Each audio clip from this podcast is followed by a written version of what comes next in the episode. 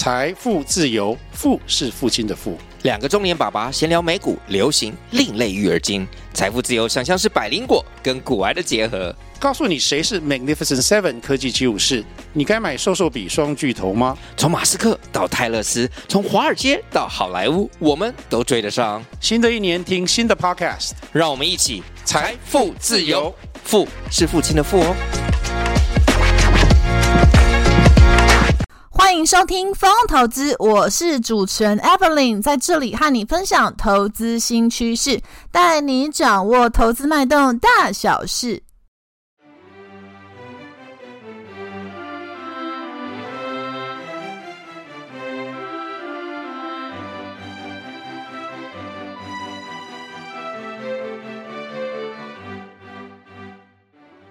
Hello，大家好，欢迎回到风投资。风投资啊，目前在 Apple Podcast、Mr. Bus、Google Podcast、Sound 等平台都有上架哦。有定时聆听的听众朋友们，谢谢你们的支持。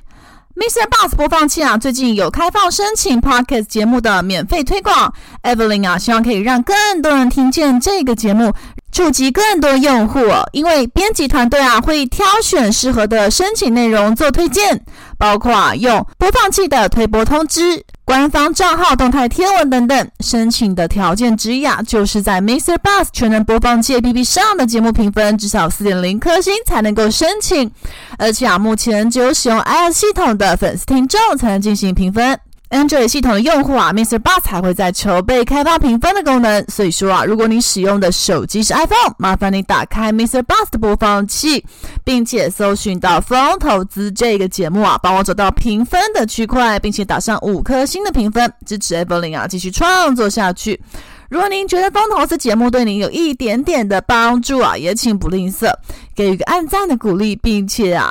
分享给你的超级好朋友们，让他们呢也能听见风投资的声音。工商时间啊，差不多到这边，现在啊要进入节目的正题喽。啊，今天要聊的是成衣产业景气落底讯号浮现，纺织股营运逆风成长。哦，最近我们可以看到啊，因为台湾九合一大选啊即将要举行了，盘面上呢，呃。比较强势的类股，包含政策做多的概念，包含航太，还有呢，呃，新能源，包含绿能、储能啊，以及呢，呃，生技制药族群，这些都有健康轮动的状况。另外，包含像船产的航运跟金融啊，也呢，呃，轮流有点火的现象。哦，事实上我们有注意到像纺织族群啊，因为呢。呃，品牌的库存逐步进行去化，那其实呢也有它的机会点，所以今天就要聊聊纺织产业的一个投资机会点。首先呢，我们看到呢，随着疫情啊逐步的淡去，人类的生活，我们看到欧美族群已经慢慢的走出户外哦，参加很多的户外运动啊，那这时候其实就会助长了户外运动服装的销售。那我们看到呢，品牌，呃，品牌商啊，都在呢积极的在纺织面料上面啊做一些高弹性，并且呢诉求啊高效排汗、快速干燥这样子的一个功能哦。包含说，像运动的时候啊，呃，外部很柔软，同时内部也要非常的凉爽。那呃，如果流汗的话，要把汗水呢顺利的排出皮肤。那皮肤上的感觉是要全裸的触感，那是一种轻薄的一种织物啊，要快速的吸汗啊，并且呢，呃，要非常的舒适。那呃，基本上呢，呃，这样子的一个特殊织物啊，就是非常具有功能性，好，以及机能性。那这样子的一个服装啊，因为呢，它呢，基本上呢，它呢，品牌黏着度也是比较高一点的，所以呢，这些呃服装呢，受景气不好的影响是比较低一点。那反观之像休闲服饰啊，或是一些大众的一些品牌，他们受影响就会比较大了。尤其像中国大陆啊，他们呢在纺织行业的“十四五”计划里面，其实有提到啊，呃，因为呢，像啊、这些印染的服印染的一个行业，他们其实会耗用大量的水跟二氧化碳以及能源的消耗啊，所以进一步来说呢，他们也是希望纺织行业能源的结构也。要呢进行提升，就是说里面可能要用一些比较好的一些生物可分解的材料，甚至呢呃循环可以再利用的纤维可能要占整个加工的总量要高达一个呃双位数以上的比重哦，这样子会比较环保，比较呢诉求现在的绿色的一个能源。就是看到的一个呃很大的一个趋势现象啊。那另外在接下来呢，还其实可以看到啊，呃，因为经由这两年呐、呃，疫情的一个关系，包含呢，像中国在四五月份的时候，上海有进行封控，那影响到了一些产区，呃，供应开始有不顺的情况。那包含今年来讲，航运啊、货运其实都有一些物流运输的延迟，甚至呢，呃，造成成本的上扬等等的，那形成了供应链的不稳定性啊、也就是说，纺织产业现在他们必须面临到的。发现呢，他们要更加的敏捷的面对消费者的需求变化，所以呢，呃，未来来说的话，纺织供应链会产生三种不一样的模式。第一种呢，就是所谓的快时尚，好、大家可能都有听过了。第二个呢，就是诉求高成本效率。第三个呢，是直接走持续补单的模式。这三种不同的模式呢，是根据啊对于服装产品的一些客户需求的预测性啊，另外还有交期、交期的长或短，第三个是生产成本上面呢，呃的一个不同，所以呢归纳出来的三种不同的模式啊。第一个我们看到快时尚啊，快时尚代表的厂商就是美国的 Shein 以及呢 Zara。哦，那 Shen 呢？它其实在供应链里面，它就是采用非常经典的快时尚模式。它呢的一个价位诉求是比较低的一个价位。那它也快速的呃更新它的新品。那它每天呢呃更新的新品呢，大概是有三千到五千件的 SKU。所以呢，消费者啊每一天都会面临琳琅满目的新品。那因为它是低价策略哦，而且呢。呃，它经过这样子大量的一个上架，它就可以呢，呃，呃，通过这样子的一个大数据，它就可以知道呢，消费者对哪一个产品是比较有兴趣的。那之后再针对呢，呃，那些呢，呃，特别受欢迎的产品啊，大量的生产。啊，那就是快时尚的模式。那快时尚的模式呢，它的一个交期相对是比较短一点的，成本呢也是会比较低，因为它的供应商是非常多。那也就是说呢，它透过这三千家的供应商，它就可以呢，呃，它就可以呢，呃，就是能够把这个溢价权牢牢的抓在手上，那就是快时尚的模式。第二种呢是诉求成本效率，代表厂商就是 Uniqlo 跟 Nike。Uniqlo 呢，它呢是以基础款的房饰品呢为它的主打哦，尽可能会覆盖大部分的消费族群。也就是说，每一年的上架的 SKU 大概都保持在一千款左右。透过这些基础款的商品啊，它是尽可能的满足消费者的需求，因为它会尽量的把呃效率跟成本做到最极致，所以呢。嗯，它基本上可以保持一个很稳定的利润。那交期来说的话，相对长一点，但是它成本啊、呃，因为在高效率的情况，可以压得比较低一点。而且因为它的生产呃基础型的产品啊，所以它需求非常容易预测，这就是成本效率的这一个代表型的厂商。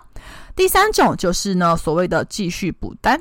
继续补单模式呢，基本上这些呢客户啊，他们对呃成本是比较不太敏感的哦。今天呢，只要呢，哦，我希望你呢能够快速反映市场的需求。我今天客户有需要这一款产品，你就可以呢配合稳定配合，并且大量的生产给我。所以呢，他呢希望呢这个供应商的呃这个旗下的工人要必须具有一定的熟练度，而且啊、他需求也是比较容易预测的。哦，大概是这些特性。那不管怎么说呢，这三种包含快时尚、成本效率跟持续补单哦，这三种供应链模式，他们呢，呃，共通点都是他们必须呢，呃，面对消费者的需求变化，要更加的快速，尽量呢缩短生产的周期，而且还要提升整个供应链的稳定度，这样子呢，才能有别于之前疫情的一个库存扭曲的状况。好，接下来呢要提到的是纺织产业呢，它进入到第三个趋势啊，就是呢我们现在可以越来越看到呢，它的红核心供应商越来越集中化。采购的来源也更加的分散了。怎么说呢？首先呢，我们看到呢，以前的纺织产业啊，制造的产业链都集中在中国大陆。但是随着呢，啊、中国大陆它呢，平均呢的一个呢人均工资逐年的成长，大概每年以七点三 percent 的成的速率在做成长。那在人工的成本上面，已经逐渐的失去了。呃，相当相对的优势，因为相对于越南、柬埔寨、马来西亚，他们呢虽然也是每年有在成长工资的，但是呢，目前啊，二零二一年越南跟柬埔寨最低的工资现在还只有中国的一半不到哦，所以呢，呃，越南、柬埔寨、印尼啊这些呃劳动力资源实在是太丰盛了，也就导致一九五零年代开始啊，很多呢位在中国大陆的纺织企业都慢慢的诶迁移厂房到这些东南亚的主要国家，另外呢，因为纺织产业大概都需要一些规模化的生产经营活动，他们都必须要设立大规模的投资厂房，而东南亚各地的土地租金啊，又比中国来的更低了，呃，更不要说啊啊这些呢，政府啊为了鼓励呢，呃这些外资企业呢来。来设厂，所以呢，他们呢还把国还把这个企业所得税跟增值税啊这些税率诶都设定的比较优惠，所以对外商投资来说呢是更具备吸引力的。嗯，因此呢，呃，东南亚我们也看到啊，近年来啊，通也是大量的签订一些自由贸易协议哦，所以说。呃，他们这些呢，对于欧洲、美国啊这些品牌商，如果在东南亚设厂的话呢，诶，不仅可以设，不仅可以享受啊这个关税优惠的待遇哦，甚至你说在当地出口纺织产品，还具有一个呢贸易上的优势啊。更呃，另外呢，在 ESG 的议题啊，近年因为也是关注度越来越高了哦，所以说你的呃工厂啊，如果说你有通过一些呃认证。关于你的呃，在这个印染的过程当中，如果你的纺织的面料的呃这个原材料是可以循环使用啊，甚至是呃有做到很好的清洁的话哦，也会呢更加的被品牌商所青睐，就会成为领先的供应商。那无论如何看到啦，就是呢，嗯，现在可以看到近十年品牌厂的采购来源啊，哦，渐渐的从中国转移到越南、柬埔寨、印尼这些东南亚的国家了。除此之外呢，我们看到啊，呃，这两年疫情的关系哦，全球的纺织服装的产业链哦，面临了蛮多的挑战哦，包含呢，呃，刚刚提到的，像是呃原材料价格哦，呃不断的上涨哦，在那个二零二零年初尤其非常的明显哦。另外呢，像是疫情，因为呢各国都呃锁国封城哦，导致呢呃产业链在。运送的过程当中啊，发现停工停产的状况，那物流呢又有运输哦阻塞的情况，导致呢厂商呢不知道怎么办哦，只好呢呃怕没有货，赶快拉高库存哦哦。那在这样的一个策略之下哦，导致说，因为毕竟纺织面料有些呢服装产业它是走一个高流行性的，有些呢过季的服装甚至不再流行的款式哦，导致呢这个。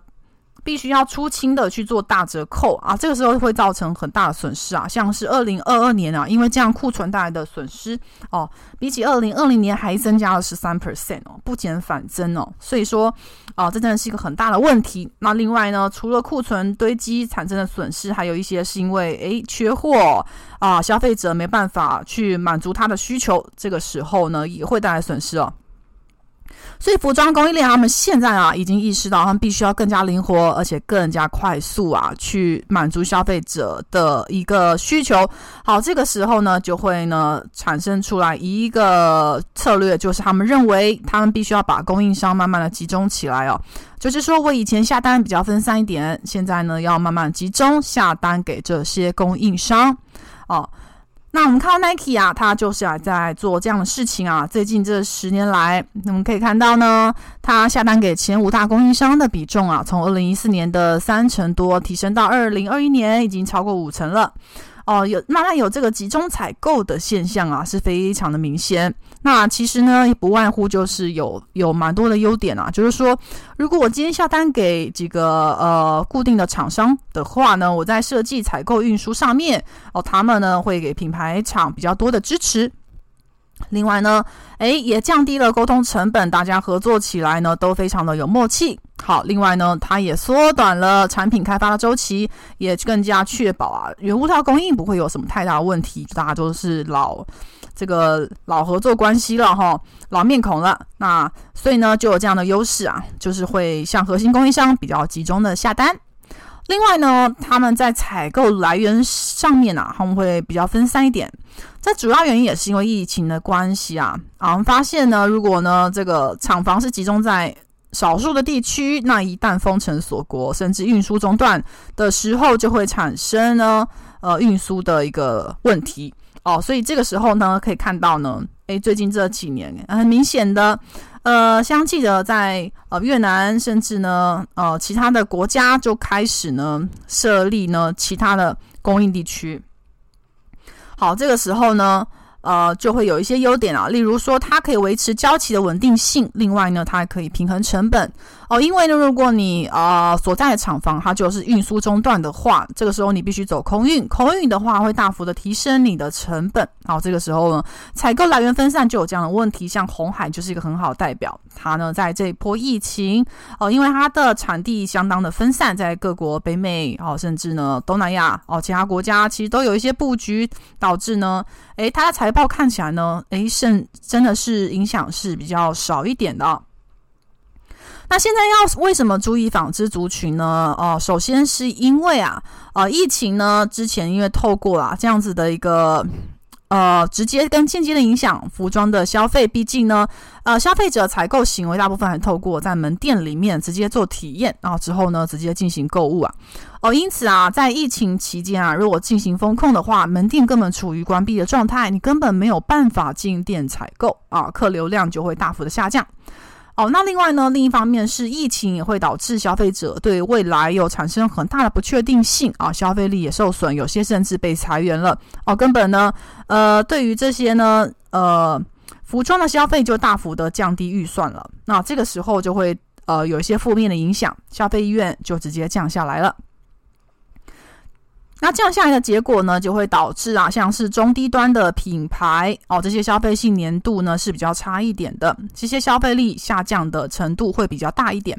那反观之，像是呢中高阶的品牌，甚至像运动户外的服装跟鞋子啊，因为它们具有功能性，那它的品牌粘着度也比较高一点，所以呢，最近这两年看到营收呢受影响程度比较低，甚至呢不减反增哦哦，所以呢。呃，运动服装哦，这些呢是可以优先被注意到的。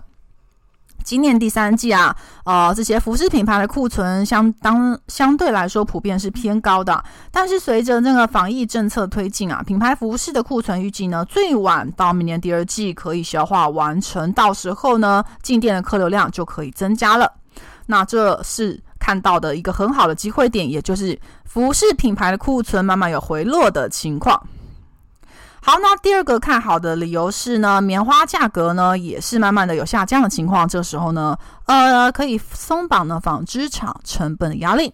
主要来说呢，因为纺织的服装啊，它属于一个劳动密集型的产业。我们可以看到上游的原料，包含像棉麻、毛丝、人造纤维、合成纤维等等，大部分都是原材料都是棉花为主。所以原材料棉花价格如果下降的话呢，它会怎么样？好，会影响呢纺织服装产业的成本就跟着下降了。所幸今年第四季啊啊，这个 Fed 开始做升息的动作，那它加剧大宗商品抛售压力的增加。那现在看到全球棉花、人工棉纱这些价格啊，其实从六月份开始就一直持续在往下走了。所以这个时候呢，纺织服装的成本压力大幅下降的同时，可以看到呢，诶，到明年全年可能也会反映出一个比较好的毛利率。那这会呢进一步提升公司的业绩表现。因为呢，纺织服装它的第一大成本真的就是棉花哦。那人工成本呢，啊、大概会随着呢上中下游不同，可能会是第二大的一个成本项目。但不管怎么说，呃，在这样的一个呢，呃，加工产业为主来说呢，可以看到啊，其实呢，呃，棉花价格的回落确实是会有很大的一个正面的一个影响。因此啊，你其实可以注意到啊，像是呢，整个纺织类股来说啊，可以观察到像一四七七的巨阳，或是一四七六的如虹，还有四四三八的广粤哦，其实呢都可以进行的一个呃自行的研究啊。如果说觉得有机会点呢，确实他们也在成衣产业里面哦。呃，受惠于刚刚提到的核心供应商集中的优势啊，还有呢，他们有些有布局一些呃海外的厂房，那采购来源越来越分散的同时，可能会越来越受到品牌商的青睐啊。另外呢，呃，品牌库存呢，预期也可以慢慢的、逐步的回落哦，所以呢，呃，明年看起来库存消化到一个程度的话呢。诶，业绩就有机会持续的往上走了，那成本压力也跟着下降的同时，啊，预期呢对于他们的业绩表现也会有呃相当程度的一个帮助。好，那就是呢我们呢这一集的一个内容啊，那本集呢提及的内容啊，就是个人经验的说明喽啊，那并不是投资操作建议啊，请各位听众要妥善的进行评估喽。那以上呢，就是本集啊第三十七集成衣产业产景气的落底讯号浮现，纺织股的营运逆风成长的内容。风投资啊，陪伴您轻松小透气的时光哦。透过经验分享跟不同看法，帮助您节省宝贵的时间精力。我是主持人 Evelyn，如有任何问题，请留言跟我们讨论，我们会再回复给大家哦。投资啊，一定有风险，创作者已详尽客观跟公正义务，内容观点分析与意见分享，请斟酌吸收。另外啊，我有进一个景泰蓝电商网站，在虾皮卖场都有上架哦，名字叫做“莹丰线上购物”，欢迎前往逛逛，卖场链接就在下方。风投资啊，将在每周不定时的上架。下一集我们将分享更多财经观点，敬请记得按下订阅啊，并且记得收听哦。我们下集见。